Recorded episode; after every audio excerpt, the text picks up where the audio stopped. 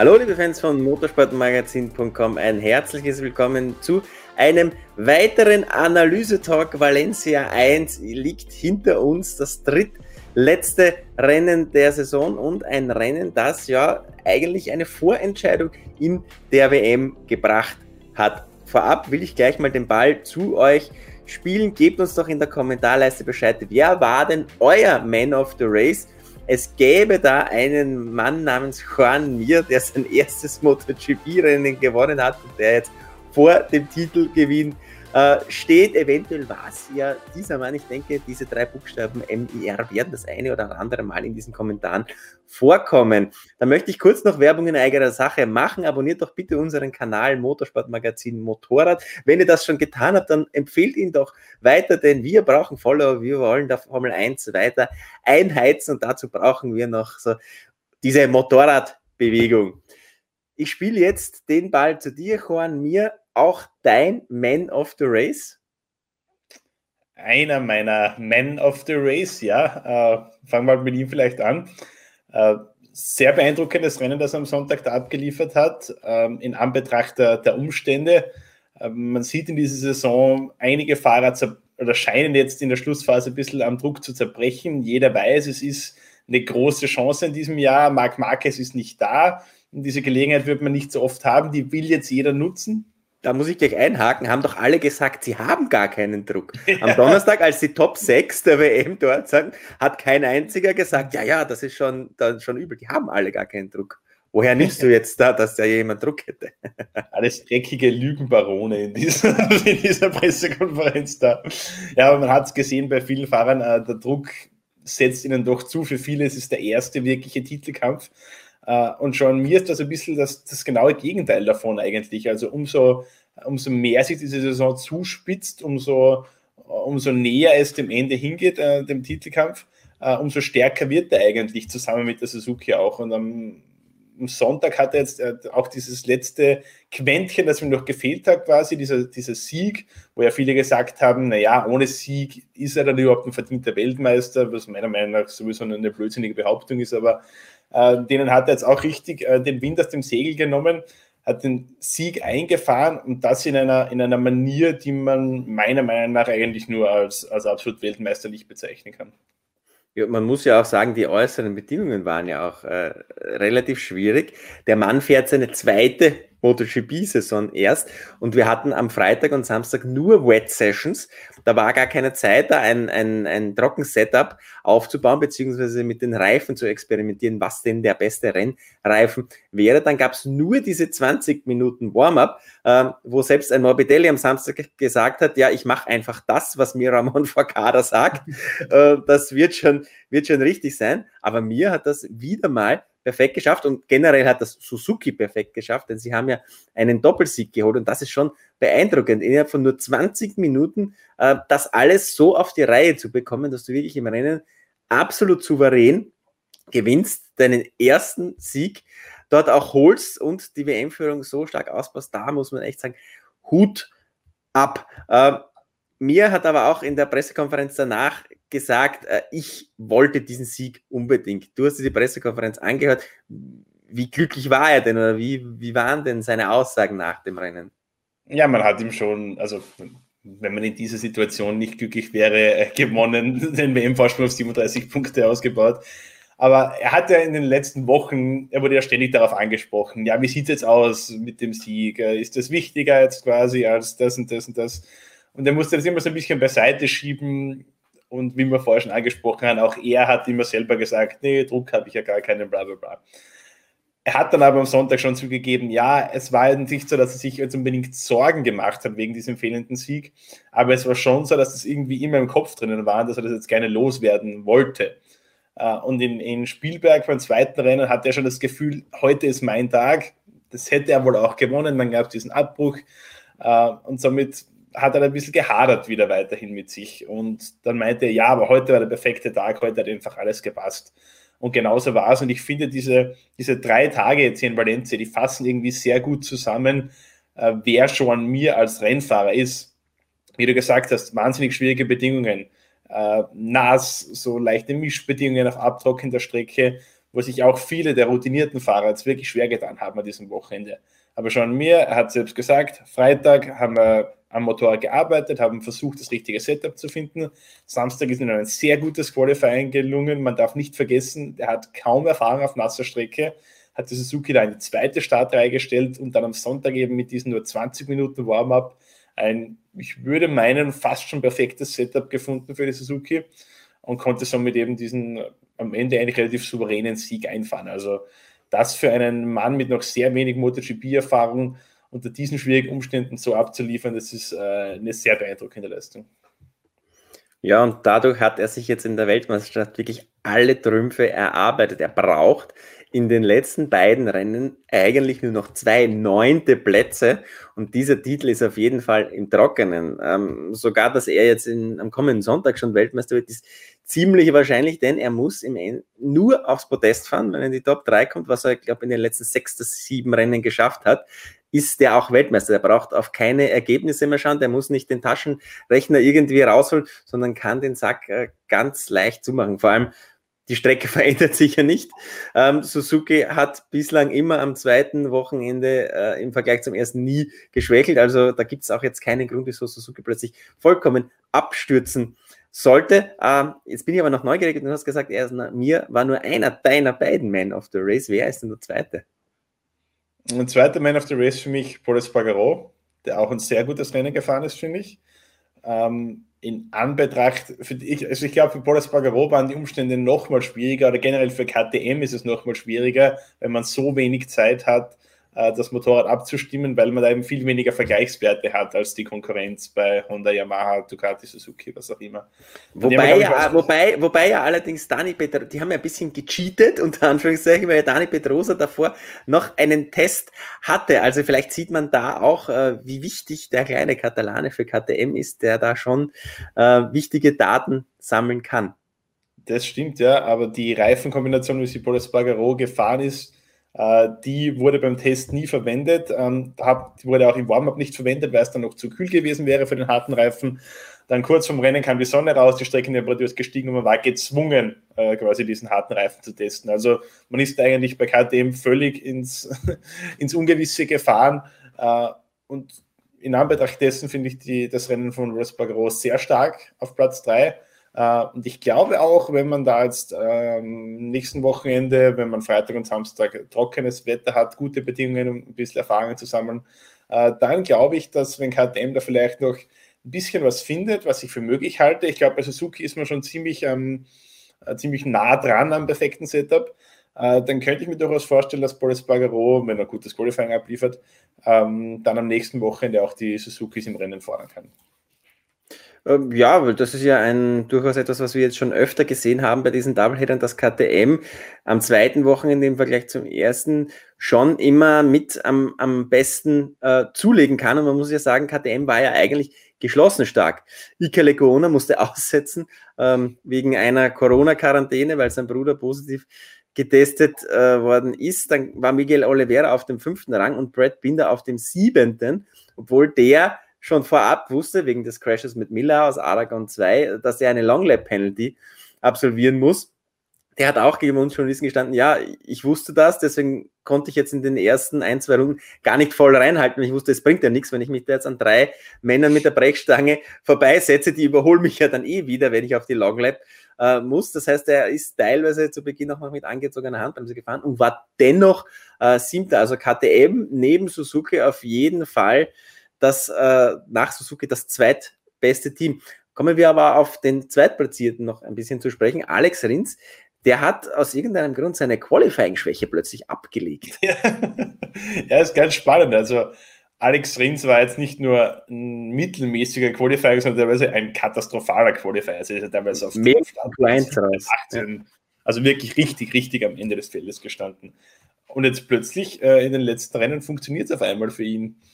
Warum? Er hat selbst nicht wirklich erklären können eigentlich, weil das Motorrad hat sich jetzt nicht dramatisch verändert. Äh, natürlich, äh, Samstag jetzt in Valencia waren ein bisschen besondere Bedingungen äh, mit schon noch nasser Strecke. Sind ja alle auf Regenreifen unterwegs gewesen, aber trotzdem, äh, er hat diese, diese Qualifying-Schwäche zumindest jetzt vorübergehend abgelegt und jetzt sehen wir, äh, wie konstant er eben vorne dabei sein könnte oder kann, wenn er eben die guten Qualifyings abliefert. Also Alex Rins über die letzten drei Rennen gesehen, der beste Mann im Feld, hat jetzt 65 seiner 125 Punkte in den letzten drei Rennen geholt, also mehr als die Hälfte. Äh, das sagt eigentlich alles über die Formkurve von Alex Rins aus. Ich befürchte nur für ihn, dass dieser, diese Leistungsexplosion, möchte ich fast sagen, halt wahrscheinlich vielleicht ein, zwei Rennen zu spät gekommen ist. Sonst würden wir jetzt vielleicht einen Suzuki-Titelkampf auf absoluter Augenhöhe sehen. Aber so, glaube ich, 37 Punkte jetzt in zwei Rennen gegen diesen unglaublich konstanten schon mir, mh, mm, tue ich mir ein bisschen schwer, das zu sehen. Aber Alex Rinz war der Einzige, der gestern nach dem Rennen noch gesagt hat, von denen, die noch immer Titelchancen haben, nein, das Rennen ist noch nicht zu Ende. Was hat er denn bei der Pressekonferenz genau gesagt? Ich kann es dir jetzt wortwörtlich sogar mit Akzent sagen, let's try the fight, no? wir lachen immer über Alex Rins, weil er immer gerne an, jedes, an jeden Satz am Ende das Wort no hinzulegt. Äh, das hat auch am, Sonntag eben gesagt, ja, 37 Punkte ist ein bisschen viel. Wir wissen schon, er ist wahnsinnig konstant, ist auch in sehr guter Form, aber äh, solange es rechnerisch möglich ist, äh, wird er nicht aufgeben und hat natürlich auch äh, gutes Recht dazu. Ich meine, man darf nie vergessen, ja, 37 Punkte sind es, aber schon mir, auch wenn er selbst keinen Fehler macht, er ist nicht davor gefeit, dass ihn ein anderer Fahrer torpediert irgendwo in der ersten Runde. Dann ist er raus, Alex Rins gewinnt das Rennen, dann sind es noch zwölf Punkte. Und zwölf Punkte in dem Finale kann man sofort verlieren. Also brauchen wir uns nur an ein Finale wie 2006 Rossi Hayden oder sowas. Es ist immer alles möglich. Also solange das nicht wirklich auch äh, mathematisch durch ist, äh, verstehe ich es absolut, dass Alex Rins da noch dran glaubt, weil bei ihm eben auch die Formkurve stimmt. Andere Fahrer haben am Sonntag eigentlich die WM jetzt abgeschrieben, obwohl sie mathematisch noch drinnen sind, weil eben einfach die Formkurve nicht da ist, dass man jetzt behaupten kann, okay, ich habe die Chance, dass ich die letzten zwei Rennen gewinne. Die hat Alex Rins, die haben aber ein Fabio Quattararo, ein Mary Vinales, ein Andrea Dovizioso in dieser Form jetzt aktuell einfach nicht. Ja, das ist schon ein, ein, guter Tipp. Der Andrea Dovizioso war seit Spielberg nicht mehr auf dem Podest. Der hat, spricht ja schon seit einigen Rennen davon, wir brauchen über die WM gar nicht reden. Äh, wir sind viel zu weit weg von der Spitze. Das hat sich hier auch in Valencia prolongiert. Ähm, aber diejenigen, die ein wirkliches Desasterwochenende, also das ist wirklich eines der schlimmsten äh, Rennwochen, die ich je von einem Hersteller gesehen habe, auf allen Ebenen, äh, war Yamaha. Da müssen wir jetzt nach und nach dieses Rennwochenende aufdröseln, denn es gab eigentlich jeden Tag eine andere Hiobsbotschaft. Am Donnerstag. Wie lange haben wir Zeit? ähm, ja, schauen wir mal, was ist denn das Limit für YouTube-Videos? Nein, aber wir haben uns ja, wir haben uns ja diese, diesem Vorkommnissen, die es am Donnerstag gab. Am Donnerstag wurde bekannt, es gibt eine Untersuchung gegen Yamaha wegen eines Verstoßes gegen das technische Reglement. Dann kam tatsächlich am Abend die Strafe. Wir haben noch brav Überstunden dann geschoben nach unserer regulären äh, Schichtende. Die Stewards haben nicht wirklich verraten, was genau eigentlich Yamaha sich zu Schulden kommen haben lassen mit diesen zwei Sätzen, die da im Urteil gestanden sind. Aber es war klar, Yamaha verliert 50 Punkte für die Konstrukteurs-WM. Äh, Yamahas Factory-Team verliert 20 Punkte in der Team-WM und Petronas Yamaha verliert 37 Punkte. Auch in der Team-WM. Damit aber klar, Herstelltitel für Yamaha so gut wie unmöglich. Petronas Yamaha aus dem Kampf um den Teamtitel rausgerissen. Das wäre überhaupt eine Sensation gewesen, wenn ein Kundenteam tatsächlich mal den Teamtitel erinnern, äh, erringen kann. Da ist man jetzt noch nicht mathematisch noch nicht ganz draußen, aber gegen Suzuki wird das alles wahrscheinlich nicht mehr reißen. Das heißt, da hat man schon zwei WM-Titel verspielt gehabt und dann gab es auch noch die Spekulationen, okay, wieso wird den Fahrern nichts abbekannt? Wir haben zu diesem Thema am Donnerstag, am Freitag in der Früh ein eigenes YouTube-Video schon aufgenommen, eine lange Diskussion zu dieser Causa. Das könnt ihr euch natürlich anschauen. Das findet ihr äh, in der rechten Spalte, vermutlich ganz oben oder irgendwo gleich mal. Deswegen wollen wir auf diese Causa gar nicht näher eingehen, aber es kam dann heraus, kurz und bündig, um es zu sagen, Yamaha hat äh, Ventile von zwei verschiedenen Zulieferern eingesetzt und dachte, das ist eh kein äh, Problem. So ist zumindest die offizielle Stellungnahme. Die anderen waren dann schon ein bisschen, naja, okay, was macht er da genau? Ähm, aber sie waren so sportsmännisch, allen voran natürlich Suzuki, für die es im, im direkten Duell auch um die Fahrer-WM geht, die gesagt haben, ja, das ist alles nicht mit rechten Dingen zugegangen, aber wir verzichten jetzt auf einen Protest. Wir wollen nicht, dass den Fahrern auch noch Punkte abgezogen werden, denn es liegt ohnehin schon ein bisschen ein Schatten über dieser Weltmeisterschaft durch dieses kleine Vergehen. Wir wollen jetzt nicht diejenigen sein, die sich danach sagen lassen müssen, ja, ihr seid ja nur Weltmeister geworden, weil man Yamaha da in der Fahrerwertung Punkte abgezogen hat. So, so weit, so gut. Das war einmal der Donnerstag. Dann gab es den Freitag, da ist dann plötzlich wieder aufgekommen, ja, Valentino Rossi ähm, feiert jetzt doch sein Comeback wegen dieser Coronavirus-Test. Diese Geschichte hast du ganz eng verfolgt. Was war denn da genau los? Da war ja auch eine ein ziemliche Verwirrung und ein Wirbel rund um dieses Rossi-Comeback. Ja, also ich glaube, da gibt es zwei Sachen, die für diese Verwirrung gesorgt haben. Zum einen ist es das etwas undurchsichtige Corona-Protokoll der Dorn. Also da gibt es zwar ein sehr kurz gefasstes offizielles Protokoll. Wir wissen aber mittlerweile aus verlässlichen Quellen, dass das reale Protokoll ganz anders aussieht. Das haben wir aber nie erhalten, das haben nur die, die Teams, die Organisationen erhalten. Ähm, dementsprechend können wir uns nur an das halten, was uns die Teams kommunizieren.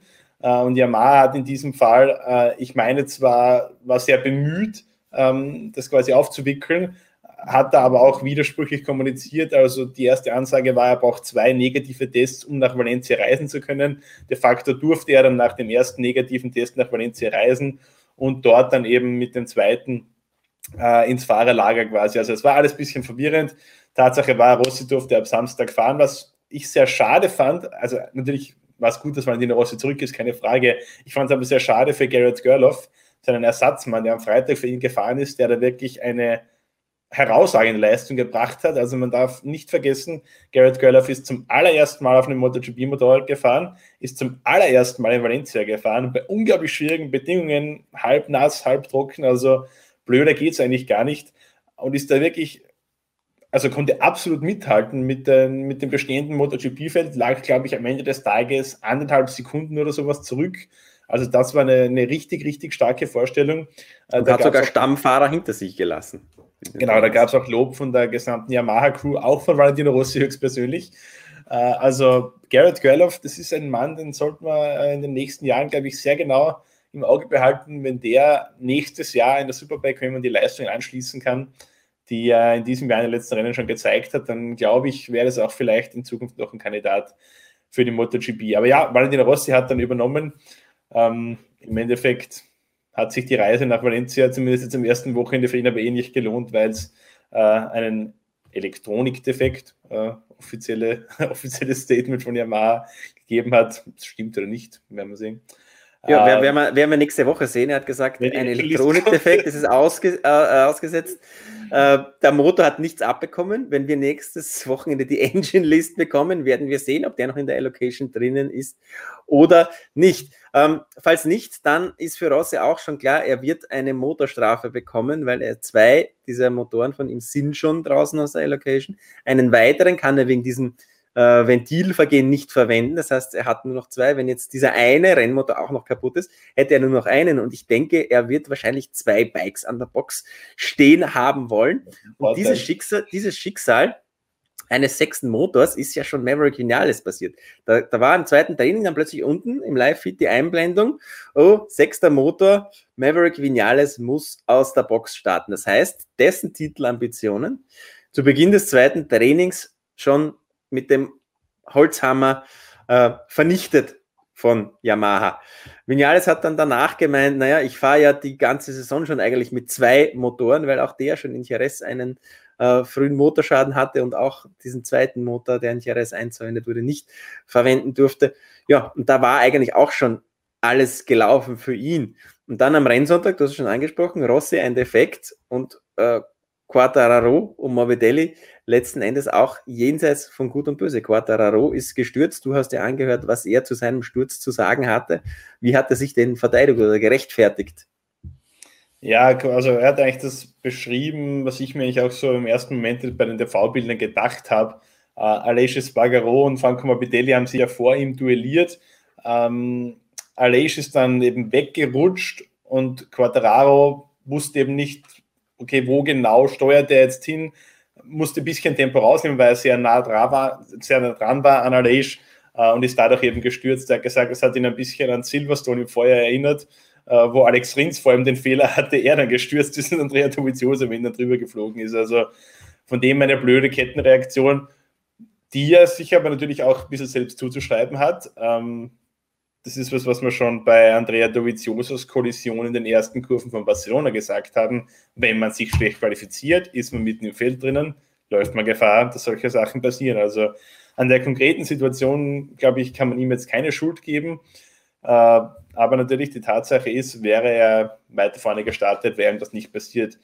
Somit war es äh, im Prinzip ein aussichtsloses Rennen. Ich glaube, er ist dann mit 30 Sekunden Rückstand oder sowas zurückgekommen auf die Strecke. Also da braucht man sich keine Hoffnungen mehr machen. Durfte dann durch die vielen Ausfälle noch zwei Punkte machen, die vielleicht entscheidend sein könnten. Aber ich denke, es ist eher unwahrscheinlich, wenn man sich die, die Formkurve der letzten Rennen anschaut. Also Fabio Quartaro hat mit, aber, also ich glaube, das ist für mich eigentlich die, die Statistik, die seine Saison am besten zusammenfasst. Mit Ausnahme seiner zwei Siege in Jerez beim Saisonauftakt und dem einen in Barcelona dann noch, war Fabio Quartararo nie auf dem Podium.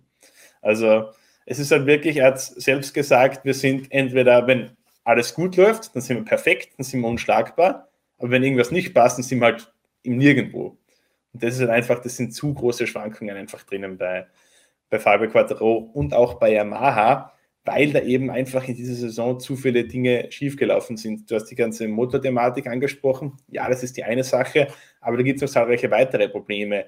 Ähm, kommen wir zu Franco Morbidelli, der hatte nämlich genau so eins. Und zwar, der hatte wieder mal Probleme mit dem Reifendruck.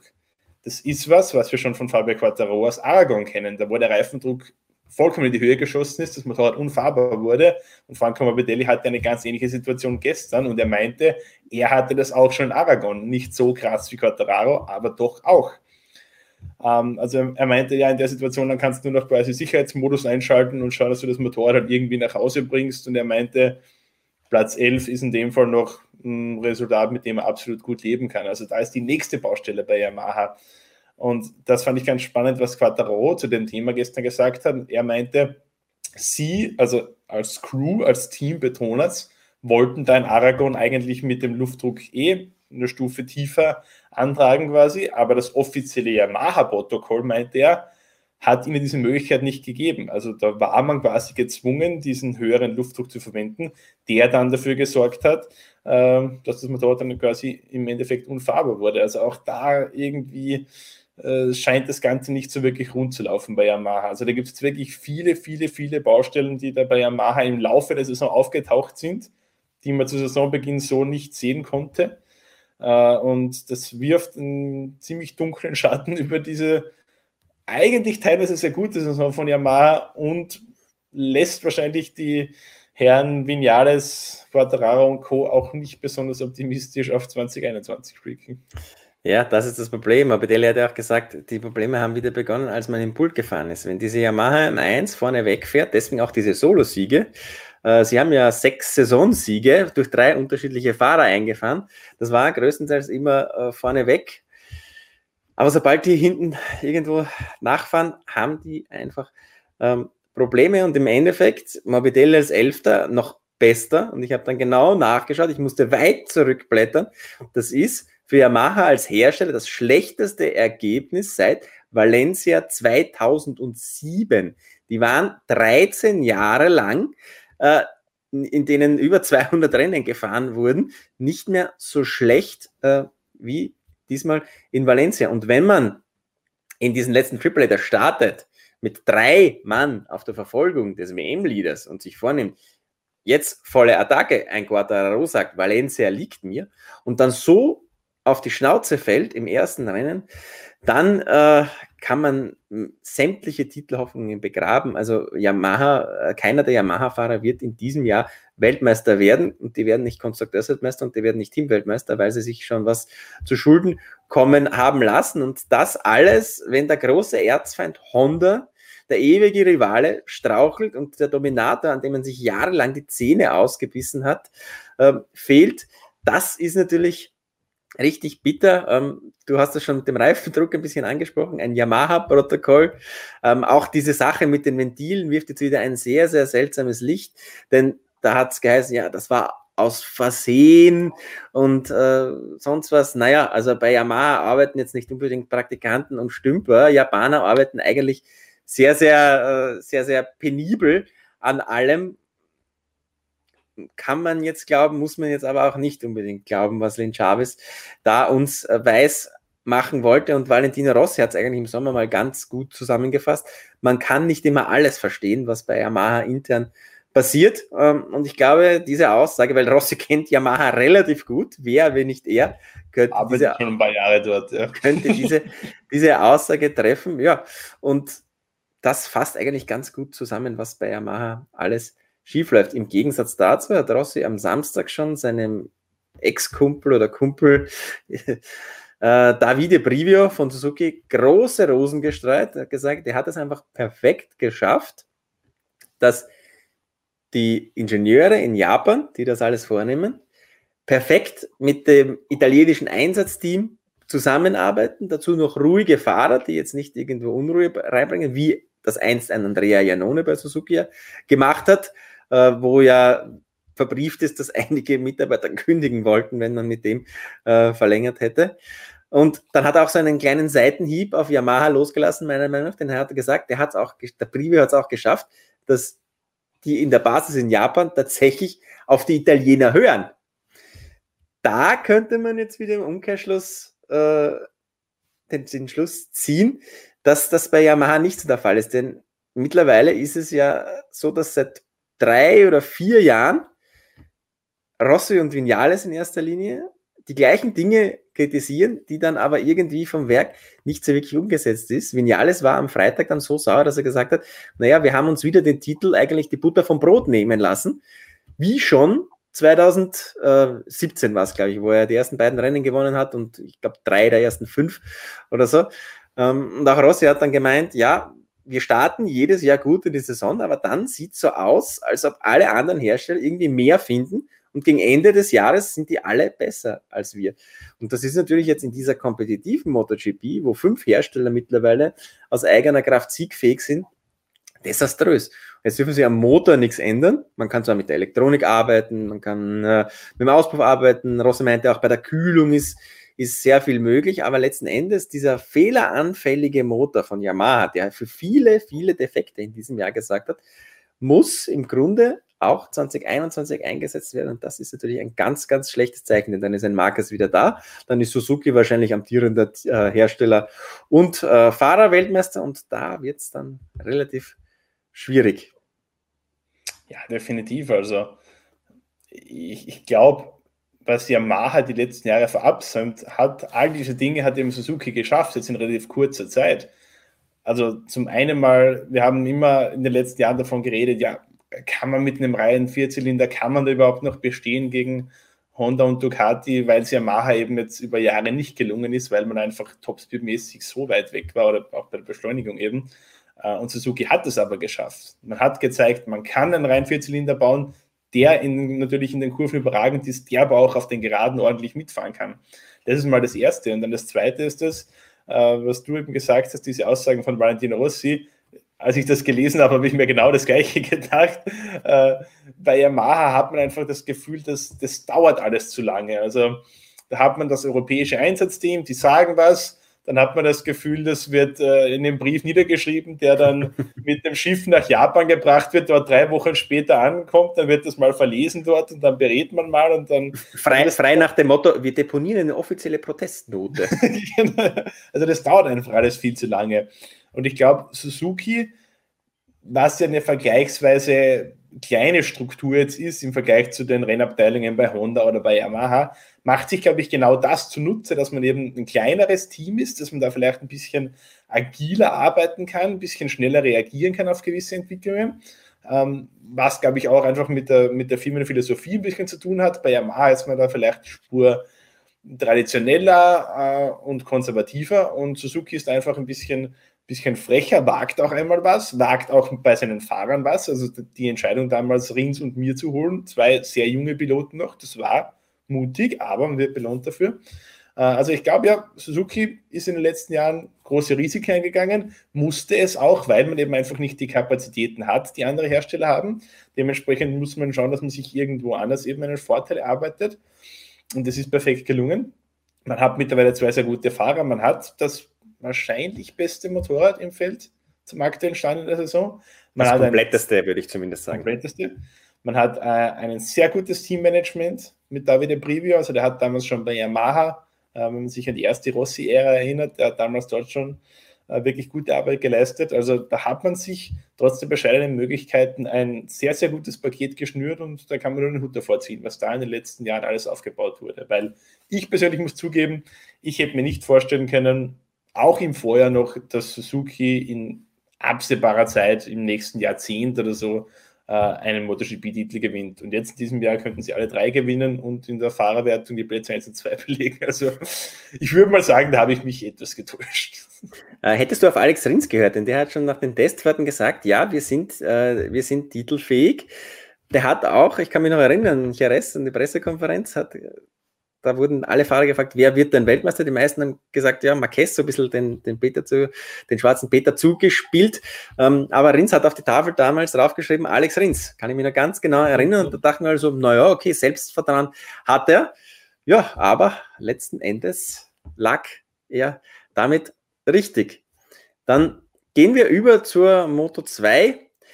Dort haben wir ja nach den letzten drei Rennen geglaubt, Sam Lowe's hat äh, seine Geister seiner Vergangenheit abgeschüttelt und dann beweist er uns wieder, dass er doch noch sehr, sehr sturzanfällig ist, wirft einen zweiten Platz weg, mit dem er seine knappe WM-Führung ausgebaut hätte, mit dem er das Momentum weitergebracht hätte. Ja, und jetzt ist es letzten Endes so, dass die anderen wieder aufgeholt haben äh, die WM-Führung sogar, glaube ich, jetzt an Bastianini übergegangen ist, wenn ich das richtig in, im Kopf habe und er sich jetzt erst wieder zurückkämpfen muss. Wie hast du denn das Motor 2-Rennen verfolgt? Ja, wir haben in den letzten Wochen schon immer so ein bisschen drüber geredet, Sam Lowe's, ist es jetzt wirklich ein neuer Sam Lowe's oder steckt da noch dieser alte Sam Lowe's irgendwo drinnen, den er jetzt nur den letzten paar Rennen irgendwie in Zaum halten konnte und es scheint gar so, dass der alte Sam Lowe's definitiv noch vorhanden ist. Also die letzten drei Rennen waren jetzt wirklich hervorragend von Sam Lowe's, das, da gibt es überhaupt keine Diskussion. Aber ich befürchte für ihn eben schon, dass er auch dieses, dieses Sturzanfällige schon noch ein bisschen in sich drinnen hat. Äh, das haben wir jetzt gesehen am Sonntag in Valencia jetzt kann er eben beweisen, aus welchem Holz er wirklich geschnitzt ist. Ob er sich da wieder rauskämpfen kann jetzt da aus dieser bitteren Niederlage am Sonntag oder ob er dran zerbricht äh, und jetzt vielleicht nochmal stürzt im zweiten Valencia-Rennen äh, und dann vielleicht die WM schon mit, somit schon komplett wegwirft. Also das ist jetzt wirklich so eine Zerreißprobe für Sam Lowe, denke ich. Äh, ich tue mir ganz schwer, das jetzt im Moment einzuschätzen, aber mein Fakt ist, die Konkurrenz ist jetzt auch nicht überragend unterwegs. Also Nea Bastianini ist jetzt kein besonderes Rennen gefahren. Ähm, Marco Besecchi, ja, ist ein hervorragendes Rennen gefahren, ist aber in der WM natürlich schon relativ weit zurück. Äh, Luca Marini kämpft nach wie vor mit seiner Knöchelverletzung. Er hat sich vor dem Wochenende nochmal wieder diesen Knöchel verletzt beim Minibike-Training in Misano. Also da sticht jetzt keiner Moment wirklich heraus. Also ich glaube, Sam Lowe, wenn er sich wenn er nicht nochmal wegwirft, hat er immer noch absolut die Chance, den Titel zu gewinnen. Also ähm, noch ist nichts verloren, aber das waren natürlich 20 Punkte, die er unnötig weggeworfen hat. Ja, Bezecki hat sich mit seinem Sieg wieder ins Rennen gebracht, 29 Punkte, jetzt dann doch wieder nur hinten, ähm, nachdem er in Aragon gestürzt ist. Also da ist schon noch alles möglich. Ähm, vier Leute nach wie vor WM-fähig in der Moto 2, aber eine große Nachricht für zwei dieser vier hat es ja schon vor dem Rennen gegeben. Avintia mit Beihilfe von Ducati und mit Beihilfe von der äh, VR 46 Academy nimmt 2021 Bastianini auf. Das wusste man schon, das hat Bastianini schon mal bestätigt, aber auch Luca Marini. Das heißt, man hat es jetzt letzten Endes geschafft, sich irgendwie mit Tito Rabat, der über einen gültigen Vertrag für die nächste Saison ähm, verfügt, sich zu einigen und da auch schon, das hat man nämlich in allen Presseaussendungen ähm, betont, diese, diese Sky VR46 Struktur mit reinbringt, die, wo es ja die Gerüchte gibt, dass Rossi und Uccio hinter den Kulissen dran arbeiten, dieses Avintia-Team für 2022 komplett für die Academy zu übernehmen. Denn es ist jetzt auch klar, dass das Moto 3-Team von Valentino Rossi nächstes Jahr aufgelöst wird. Ähm, Antonelli, der VR46 Academy Rider, wird bei Avintia zum Beispiel unter Vertrag kommen, dann hat man jetzt nur mehr das Moto 2-Team und wird ein paar Leute wahrscheinlich mit Marini mitschicken, um da schon Erfahrung zu sammeln und 22 dann tatsächlich mit dem VR46 Academy Team Gas zu geben. Ja, für Tito Rabat sind das natürlich schlechte Nachrichten, aber der spricht ja ohnehin schon seit Wochen nicht mehr mit uns äh, Journalisten. Da kommt ja dann immer dieser eine Satz von seiner Pressedame. Wie lautet der Satz? Du hast ihn jetzt so oft schon gelesen. Ja, sie muss uns darüber informieren, dass es Tito Rabat heute leider nicht möglich ist, am Media Debrief teilzunehmen. Äh, Entschuldigung für diese Unannehmlichkeiten und einen freundschaftlichen Gruß von Maria. Ähm, ja, also es kann sich jeder vorstellen, wie, wie gut dass die Stimmung dabei äh, die, wie gut die Stimmung zwischen Avincia und Dieter Rabat aktuell ist. Du hast gesagt, man ist sich wohl einig geworden. Ob man sich einig geworden ist, bin ich mir nicht so sicher. Also ich glaube, Avincia Nein, hat... Irgendeine Art von Ablasshandel wird man da wahrscheinlich ausgedealt haben. Also es ist ja immer so ein bisschen, weil ich oft lese bei uns äh, auch in den Social-Media-Kanälen, äh, Kommentare unter den Artikeln jetzt in den letzten Wochen zum Beispiel, wo es um Luca Marin und Avincia ging, äh, ging. Nein, das kann nicht sein, weil Rabat hat einen gültigen Vertrag. Ein gültiger Vertrag bedeutet im Motorsport oder in der MotoGP konkret jetzt, bedeutet nicht, dass ich im nächsten Jahr definitiv bei dem Team fahre. Es bedeutet nur, wenn ich dort nicht fahre, dann müssen die mir Geld zahlen. Das ist das Einzige. Oder Aber, ich bekomme mein Geld wieder, das ich mit eingebracht habe. so wie bei Karel, Karel, Eigentlich sollte ja Zarkos Motorrad auch Karel Abraham noch in dieser Saison. Sehr ja. kompliziert ein bisschen, ja, aber äh, das so grundsätzlich zusammengefasst. Also ja, wir wissen, Dieter Rabat wird jetzt wahrscheinlich irgendwo in der Superbike-WM geparkt von Ducati, also da hat man ihm wahrscheinlich ein schönes Angebot gemacht, kriegst dort ein gutes Motorrad. Mm, aber ja, ist halt jetzt so. Aber generell eine sehr, sehr spannende Entwicklung, die da passiert mit eben dieser VR46-Struktur, die da in die MotoGP wandert. Ähm, und wird dann auch sehr spannend sein, wenn das Team dann 2022 wahrscheinlich wirklich offiziell das VR46-Team wird äh, auf welchen Motorrädern man dann unterwegs ist. Also diese zwei Ducati-Teams, das ist ja zwei Ducati-Kundenteams, ist ja von der Dorna eh nicht so gewünscht, nicht so gern gesehen. Also da hätte man lieber, dass vielleicht Suzuki ein Kundenteam äh, macht. Ähm, ähm, das würde irgendwo passen. Davide Brivio, Valentino Rossi, haben wir vorher schon angesprochen, da gibt es diese Connection.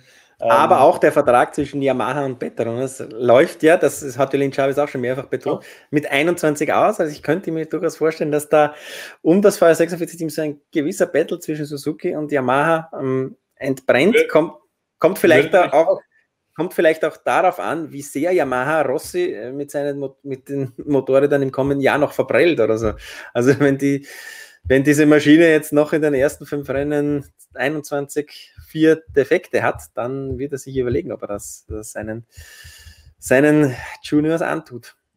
Aber würde natürlich auch perfekt Sinn machen, keine Frage. Ein VR46 Yamaha-Team, das, also in den letzten Jahren sind wir eigentlich immer davon ausgegangen, dass das so entsteht irgendwie. Aber jetzt, ja, hat es wieder ein paar Entwicklungen gegeben, die vielleicht wieder ein bisschen von dem äh, von der Richtung weggehen. Also ja, wie du gesagt hast, ein Petronas Suzuki und VR46 Yamaha ja, warum denn nicht? Also äh, Petronas wahrscheinlich das beste Kundenteam im Moment und Suzuki wahrscheinlich das beste, kompletteste Motorrad. Also das wäre natürlich eine, eine Paarung, die richtig reinhauen würde. Also äh, spannende Entwicklungen da auf jeden Fall auch an der Front.